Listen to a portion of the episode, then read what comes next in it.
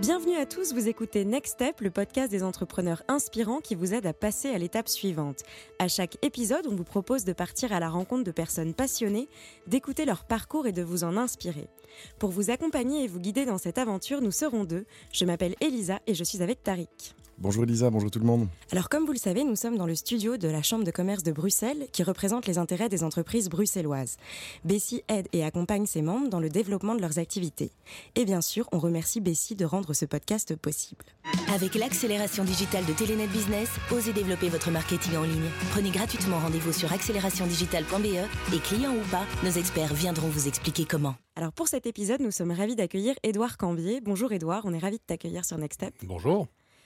Euh, Édouard, si l'on en croit ta description sur ton compte LinkedIn, tu es un francophone de Flandre. Exact. Tu as une longue carrière dans l'univers des médias, du marketing et de l'événementiel. Mhm. Et en 1998, tu as collaboré au regroupement du groupe Roulart- Roularta, pardon, donc dans les médias traditionnels plutôt. Et puis Mhm. après, tu lances Seed Factory, le coworking avant l'heure, puisque c'était il y a plus de 20 ans. Exact.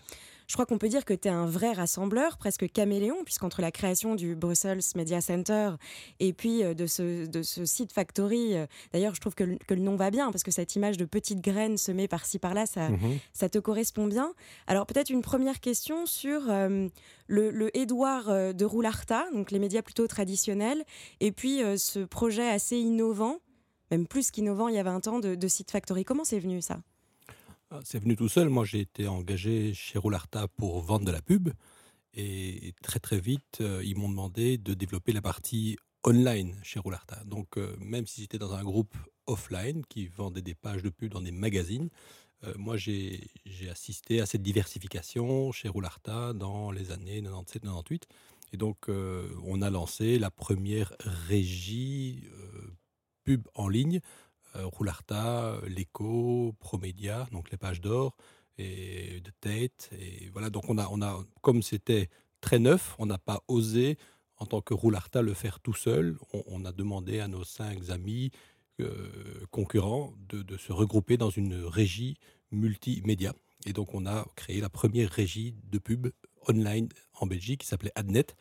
Et, euh, et donc ça a plutôt bien marché, puisqu'après 3-4 ans, chaque éditeur a repris ses billes et a développé une, une régie publicitaire en interne. Et là, tu décides de te lancer sur un autre projet, c'est ça? Euh, J'étais vraiment bien chez Roularta. Franchement, je, je me suis vraiment bien amusé pendant, pendant une petite dizaine d'années. Euh, sauf que, sauf que les, les- les grands groupes, il faut passer plus de temps à l'intérieur pour euh, se faire connaître que de passer du temps à l'extérieur. Et, ça, ça m'embêtait un petit peu. Donc, euh, moi, j'ai préféré euh, entreprendre au sein de, de Roularta et lancer différentes initiatives, que ce soit des suppléments comme euh, le, e-Trends ou, des awards ou cette régie Adnet et puis une, ASBL qui s'appelait l'IAB, In- Inter- Internet Advertising Bureau, qui était une, une chouette ASBL qui a regroupé tout le monde de l'online en, en Belgique. Et donc, on a démarré cette ASBL avec 200 membres le premier jour. Euh, voilà. Donc avec Roularta, il y avait quand même ce côté un peu intrapreneur, Oui. qui est Oui. devenu quand même entrepreneur avec Seed Factory. Et comment ça s'est passé, ça, ce switch? Ah non, je suis arrivé comme locataire. hein, donc chez Seed Factory, je ne suis absolument pas à, à la, à la base de Seed Factory. Je suis arrivé comme locataire euh, chez Seed Factory. Donc j'ai loué un bureau, comme aujourd'hui on, on loue des bureaux chez Silver Square ou chez WeWork ou chez Regus. Je suis arrivé comme locataire chez Seed Factory et, et très vite, euh, très très vite, euh, on m'a proposé d'acheter les parts de, de- de- de- des actionnaires vieillissants euh, qui, sont, qui ont quitté la structure. Et donc moi j'ai racheté les parts. De, Sans hésiter? Oui, sans hésiter, parce que ça me correspondait bien. J'ai passé un peu de temps à faire du scoutisme et puis à créer un, un club de sport à la, à la côte, où re- j'ai rejoint un club de sport. et en fait, j'ai toujours été dans l'associatif et dans l'humain. Et donc, ce, ce- ce- ce hub, Seed Factory, qui était une sorte de coworking avant, avant l'heure, eh bien, correspondait à, un mix de online et de offline. Donc, euh, et ce que j'ai fait ces 20 dernières années, j'ai simplement augmenté la, visibilité de, ce hub physique en étant très présent sur les réseaux sociaux, en étant présent en TV, en radio, en affichage et en point de vente. Là, tu dis ça de manière très simple, c'est 20 ans, c'est quand même assez long, 20 ans. Donc, tu es un peu le grand Manitou finalement du coworking. 20 ans, c'est énorme. Comment est-ce que tu as vécu cette euh, évolution? Pas le Manitou, je crois que je suis le taulier, comme dirait Tariq.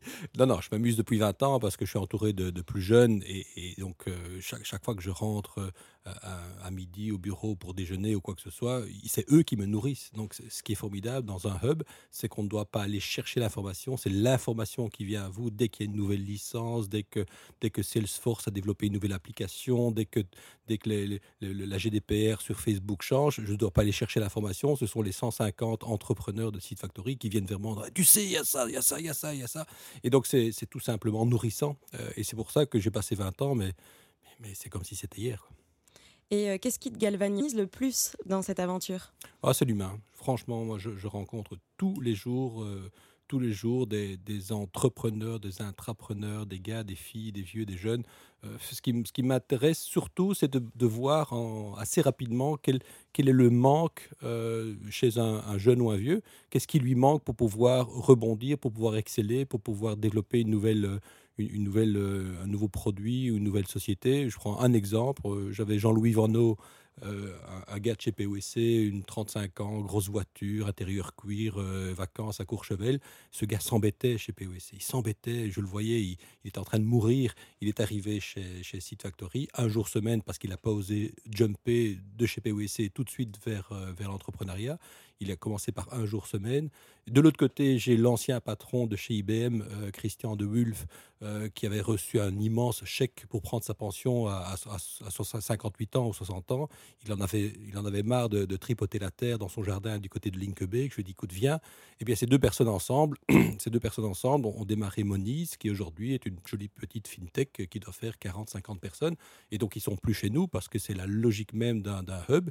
Ils, ont, ils se sont rencontrés chez Seed Factory ils ont, ils ont lancé, ils, ont grandi, ils sont partis. Et donc euh, c'est ça qui m'intéresse, c'est de pouvoir assez rapidement euh, mettre des, des, des, du, front-end, du back-end, mettre des commerciaux avec des, scientistes, de, regrouper différents talents et puis en créer des sociétés et puis aussi toi créer des choses. Donc par exemple, on, peut parler de, de CoStation, bien sûr. Euh, que tu as lancé, et pas seul d'ailleurs, je crois, hein, mhm, en 2013. Donc c'était quand même un, projet très ambitieux, 2200 mètres carrés en plein cœur de Bruxelles. Mhm. Et l'objectif était, si, si je, je, ne me trompe pas, de, de, créer un accélérateur destiné à des structures dégageant plus de 500 000 à 1 million d'euros de chiffre d'affaires. Tout à fait. Je crois que l'ADN est toujours là, ça n'a pas changé, euh, sauf que l'actionnaire aujourd'hui, c'est des, des, actionnaires comme, euh, comme Proximus, BNP, donc des grosses structures, mais à la base, ce sont quatre, euh, quatre entrepreneurs très complémentaires avec, qui, se, qui, ont, se sont fait financer par quatre, euh, quatre personnes plus mûres. Et donc à, à 8, on a lancé ce, ce, ce, ce ce, coworking euh, sur une thématique fintech, tout simplement, parce que moi je crois, si on veut réussir, il faut tout simplement suivre l'ubérisation du secteur. Et donc, pour moi, je suis sûr qu'il y avait une place il y a une dizaine d'années pour un, pour un coworking sur le monde de la musique. Euh, il y a 3-4 ans, il y, avait la place pour un coworking sur le monde des fintech la preuve CoStation. Euh, Seed Factory a été lancé une vingtaine d'années parce parce qu'il y avait de la place pour regrouper les métiers de la communication. Et pour moi, demain, demain, il y aura de la place pour créer un coworking euh, ou un hub, hein, on peut l'appeler comme on veut, sur le monde de l'assurance, parce que l'assurance va être ubérisée dans 3, 4, 5 ans. Et pour moi, dans 6, 7 ans, on va pouvoir créer un vrai hub sur les, les EdTech, hein, tout, ce qui est, euh, tout, ce qui est, euh, tout ce qui est innovation dans le monde de l'éducation. Il faut simplement suivre l'évolution de l'ubérisation et à ce moment-là, il y a de la place. Donc avant de revenir à CoStation, c'est intéressant ce que tu dis, ce côté coworking à thème. Donc toi, tu y crois, à ce côté thématique, ce côté un peu spécialisation ah il n'y a pas que moi qui y crois. On a fait une table à thème euh, il y a tout juste 2-3 jours euh, à, la Libre Belgique où tous les acteurs étaient là, que ce soit Regus, euh, WeWork et, qu'est-ce qu'il y avait encore Il y avait différents acteurs du, de, l'immobilier traditionnel et de l'immobilier de demain. ils sont tous d'accord que finalement il va y avoir des très très très gros coworking. je veux dire un peu le, McDonald's de du, du, coworking, dans des très grandes structures. Et puis à côté de ça, il y aura plein de petites boutiques très spécialisées, un petit peu comme dans la restauration. Vous avez des de petits restos où le, où le, où le cuisinier vient voir euh, en salle comment ça se passe. Et puis vous avez des, des plus, grandes, des plus grandes chaînes, style Starbucks, où en fait, mhm. finalement, on a le même Starbucks un petit peu partout dans le monde. Mais est-ce que, parce que là, on a l'impression de voir que ça, on en parlait d'ailleurs dans l'épisode précédent avec Anna, ah ah. les coworking couture, les coworking, euh, voilà, avec. Euh, et, et, on a l'impression aussi qu'il que, que y a beaucoup, quoi. Comment, comment faire la différence maintenant? Bah, il, y en a, il y en a beaucoup, il y en a 380. Donc effectivement, il y, a, du monde en Belgique, il y a 380 espaces, et dans ces 380 espaces, il y a 245 centres d'affaires. Euh, qui sont en train d'évoluer vers le monde du coworking. Et puis on a 135 coworking qui, pour survivre, ont lancé des bureaux privatifs parce que c'est quand même là que on fait du chiffre d'affaires, c'est avec des bureaux privatifs. Et donc je, connais bien Anna, elle a un super, un super, euh, super hub qui est le phare du canal. Euh, elle, est, dynamique comme tout cette fille et, et, donc elle a en plus elle est membre de mon association qui est la Belgium Workspace Association. Dont on va parler après. Voilà, voilà, dont on va parler. Et donc elle a bien compris que si elle veut gagner correctement sa vie, un jour ou l'autre, elle va devoir faire du bureau privatif parce que faire juste du coworking, euh, c'est pas toujours très rentable. Et alors, pour revenir à CoStation, puisque l'histoire n'a pas été si rose que ça, même si mhm. j'imagine qu'elle a été riche d'enseignements, mhm. puisque vous avez fait, enfin, c'est encore très nébuleux, mais non, non, c'est très clair. Donc, on a fait faillite. Euh, donc, on a créé la structure, on a créé la structure en, en janvier 2000, 2000, euh, que je me trompe pas, 2013, 2014. Et donc, euh, on était en plein décollage. Et puis, voilà, on, s'est fait, comment dirais-je, on, a, on a difficile avec le, directeur financier. Et donc, on n'a pas eu facile avec ce directeur financier. Et tout à coup, euh, patatras, une, fois fois qu'on perd la confiance dans ce genre d'écosystème, c'est difficile de rattraper la sauce. Et donc, euh, on est. Euh, et aujourd'hui, c'est toujours en procès. Donc, le, résultat, je l'espère, d'ici un an ou deux, parce que la, justice n'est pas très très rapide. Donc, on a les, trois les, trois entrepreneurs ont déposé plainte au pénal et au civil. Donc, c'est un peu compliqué. Ça m'a fait perdre beaucoup de temps, beaucoup de week-ends à relire des conclusions juridiques. Mais bon, ça fait partie ça fait partie du job. Euh, il faut juste euh, créer plus de boîtes qui réussissent que de boîtes qui se plantent. Et justement, quelle est la leçon un peu que tu retiens de, de cette aventure? Ah, Moi, je retiens que c'est quasiment un MBA que j'ai fait pendant trois ans. Euh, on, a, travaillé comme des, comme des fous pendant jour et nuit, un peu comme tous les start hein. On a travaillé jour et nuit pour monter ce projet, qui est une, une, espèce de gros coworking sur les fintech. on, a, on, a on, a, on a rencontré 200 personnes. de ces 200 personnes, on a su motiver une trentaine à déménager, à s'installer dans ce, dans ce hub au centre-ville près de la gare centrale. Euh, on a ouvert le, coworking au mois, d'avril et il y avait 500 personnes.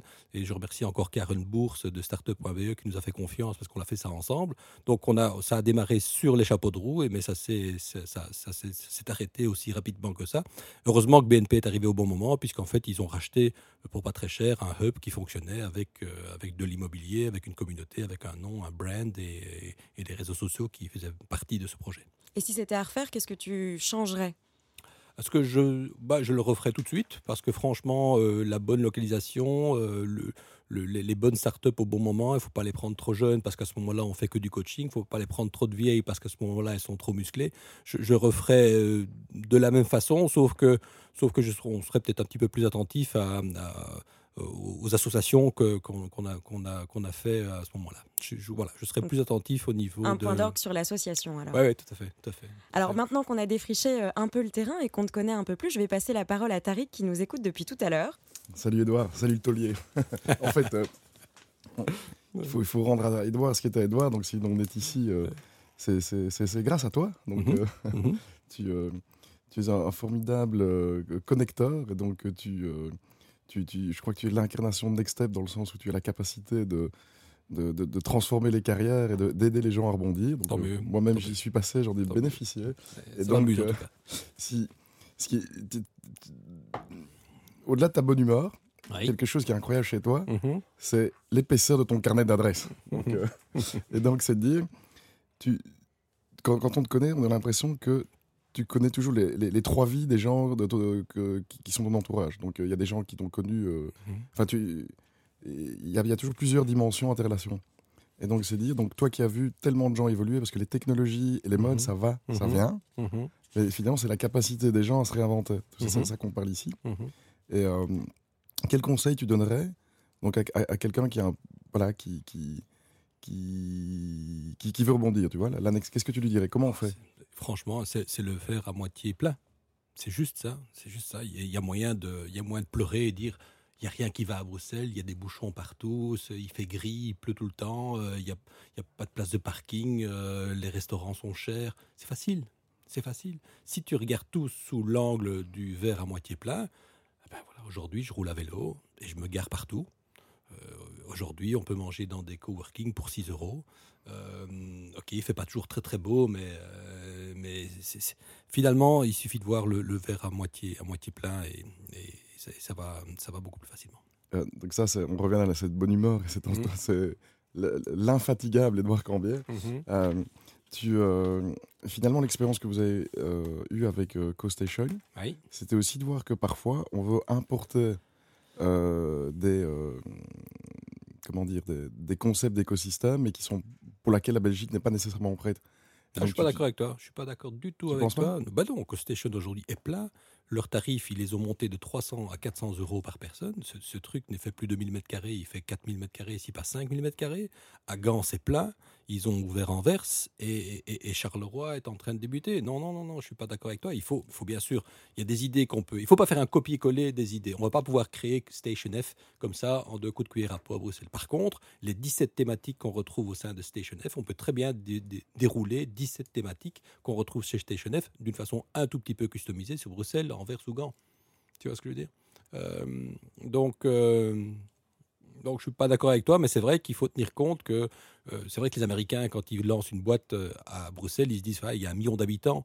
Et en fait, il n'y a pas un million d'habitants. Il y a autant de nafteurs qui viennent de Flandre, il y a des nafteurs qui viennent de Wallonie. On, on peut pas.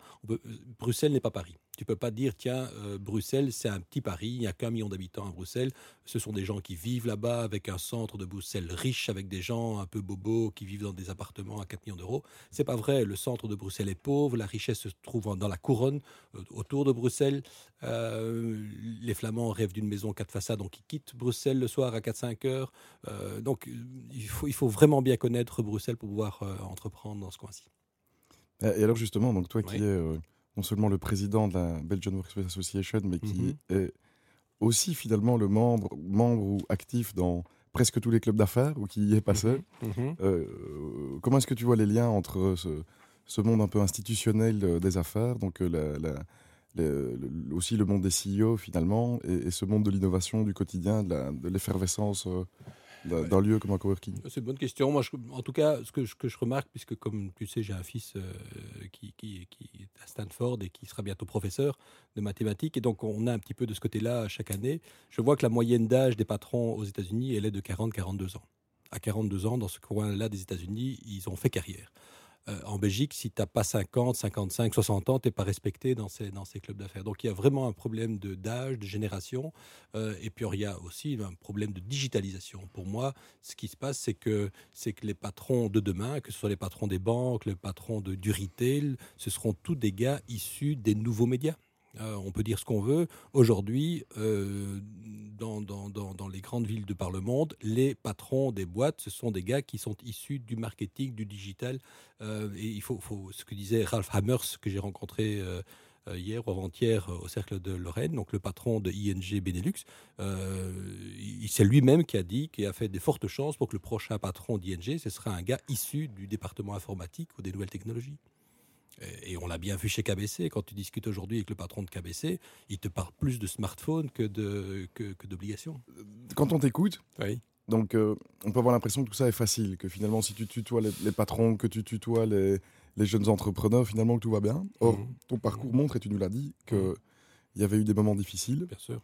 Et donc, je crois que finalement, il y a, cette, fameuse peur de l'échec et cette, cette peur de si j'entreprends et que je me plante, comment en, gros, comment est-ce qu'on fait pour continuer à se dire je peux retourner, je, fais toujours partie de ce monde Je veux dire, tu, as mmh. parfaitement.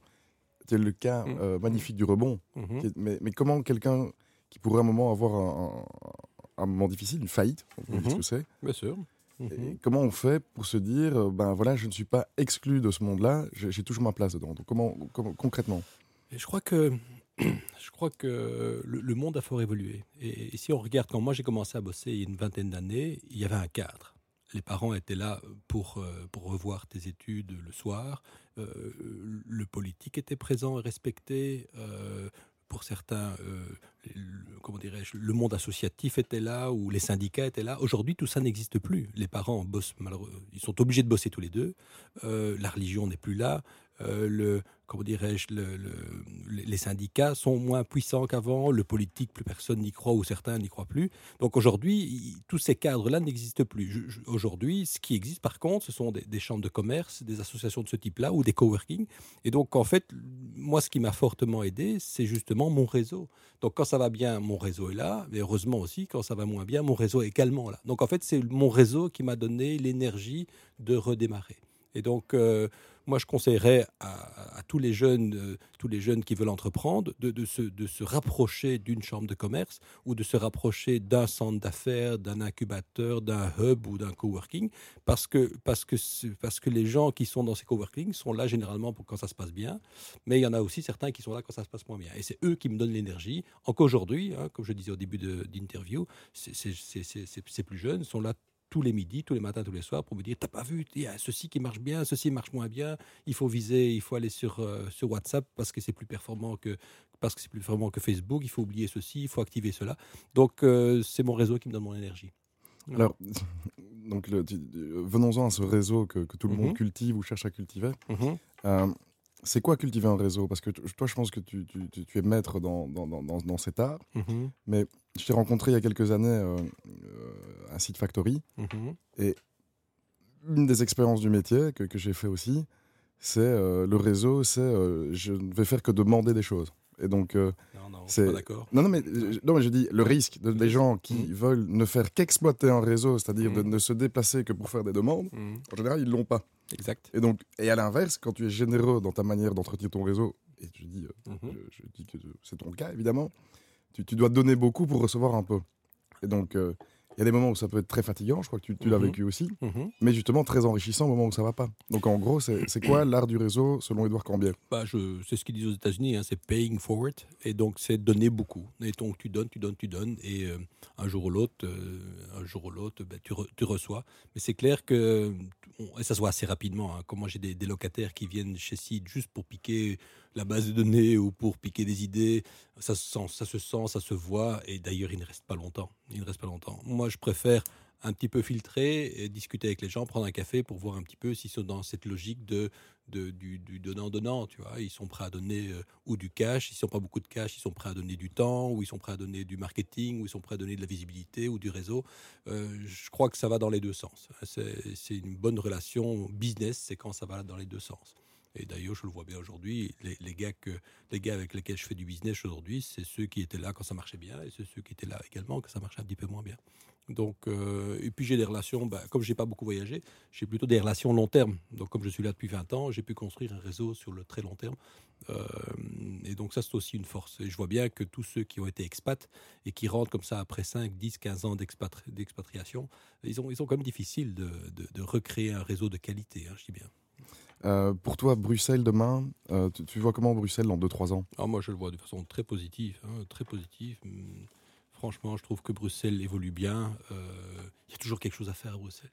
Franchement, sans être euphorique et sans être trop jovial, mais il suffit de, suffit de sortir un tout petit peu de chez soi pour qu'il pour qu'il ait 20 km. il y a une, il y a, une, gay pride, il y a, y a des petits restos partout. Y a, peut-être aussi parce que j'ai adapté ma mobilité et donc du coup, euh, du coup, je vais avec mon vélo et avec ma, mon scooter, je vais dans des endroits où, où j'allais moins en voiture et je crois que c'est vraiment vrai. J'ai découvert un petit resto qui s'appelle le Renard Bleu euh, que peut-être tout le monde connaît. J'étais mangé là-bas, on a été reçus comme des rois, on a mangé pour trois fois rien. C'est du côté de la place du jeu de balle, je crois.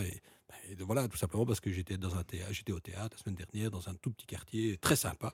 Et donc moi je conseillerais tout le monde à, changer sa mobilité parce qu'à ce moment-là ils n'auront plus de problème pour se déplacer dans Bruxelles et ils vont continuer à faire du business et, finalement ils, retourneront comme dans les années 80, ils arriveront à faire 4-5 rendez-vous par jour plutôt que deux en voiture. Donc euh, je crois que la, clé c'est la, flexibilité finalement, en guise de conclusion, on pourrait dire que la, recette du succès d'Edouard Cambier, c'est la capacité à toujours s'émerveiller. Donc s'émerveiller de, des gens qu'on rencontre, s'émerveiller de, de, nouvelles tendances et de, toujours voir. Euh, rester curieux, rester curieux. Moi, je, je, plains en tout cas ceux qui ont fait une carrière linéaire et qui ont fait la même chose de leurs 25 ans jusqu'à leurs 65 ans, même bureau, même collègue, même métier, même produit. Euh, moi, je préfère être curieux et, et, continuer à innover, à entreprendre, euh, dans les produits, dans, dans, le, dans, le, dans le média, dans la communication. Euh, oui, il faut rester, faut rester curieux en tout cas. Eh ben, longue vie à Edouard et longue vie à la BWA. Merci Tariq, merci Lisa. Et je me permets de reprendre un peu le flambeau et, j'ajouterai juste quelque chose parce que de, mhm. de, parler justement du, du réseau et de Bruxelles. Mhm. Et, euh, et c'est vrai qu'en tant que Française, moi je ne peux que dire que c'est vraiment une ville extraordinaire au niveau mmh. de l'accessibilité et de la mmh. disponibilité des gens. comparé à Paris, c'est juste incomparable. Enfin, On est très accueillant. Hein. On est très accueillant tout simplement parce qu'on est une petite nation, un petit pays euh, multilingue. On est confronté à des, dizaines de langues et des dizaines de nationalités. Merci à l'Europe. Hein, merci à l'Europe d'avoir choisi Bruxelles. Et donc, euh, il y a vraiment, c'est vraiment un territoire où il y a moyen de rapidement entreprendre. Donc, je conseillerais à tout le monde de passer par la Chambre et, de voir un petit peu ce merveilleux réseau qu'il y a ici euh, à la Chambre de commerce. C'est le moment. Hein. la conjoncture est bonne. Allez, entreprenez. Voilà, merci pour, euh, pour la petite pub. Alors bon, euh, on va te poser pour euh, conclure cette discussion quelques petites questions. Tu ne dois surtout pas réfléchir et répondre le plus brièvement possible. Ouh là, ça va être compliqué. Un conseil que tu aurais aimé qu'on te donne? Un conseil, euh, lève-toi plus tôt. Le cliché qu'il faut oublier à jamais sur la vie des entrepreneurs. Ah, que, l'entrepreneur, c'est forcément un gars qui roule avec une grosse voiture et une grosse montre et, et, qui signe des contrats d'un million d'euros à chaque coup. Une mauvaise habitude dont tu aimerais te débarrasser euh, Mauvaise habitude Oui, de, de, de, ne pas faire de la place dans mon agenda pour faire du sport. Et un livre que tu aurais aimé écrire? Ah, moi j'aime bien. Pour l'instant, je suis en train de lire celui de, de Thierry Geert. Euh, je suis assez jaloux. Moi, j'aurais bien aimé écrire un livre comme ça. Bon alors c'est la fin de ce podcast. Merci pour votre écoute. On espère vous avoir inspiré. Merci Edouard, merci Tariq. N'hésitez pas à commenter et à nous donner votre avis. On se retrouve très vite pour un prochain épisode. Merci Elisa, merci Edouard. À bientôt. Bye bye.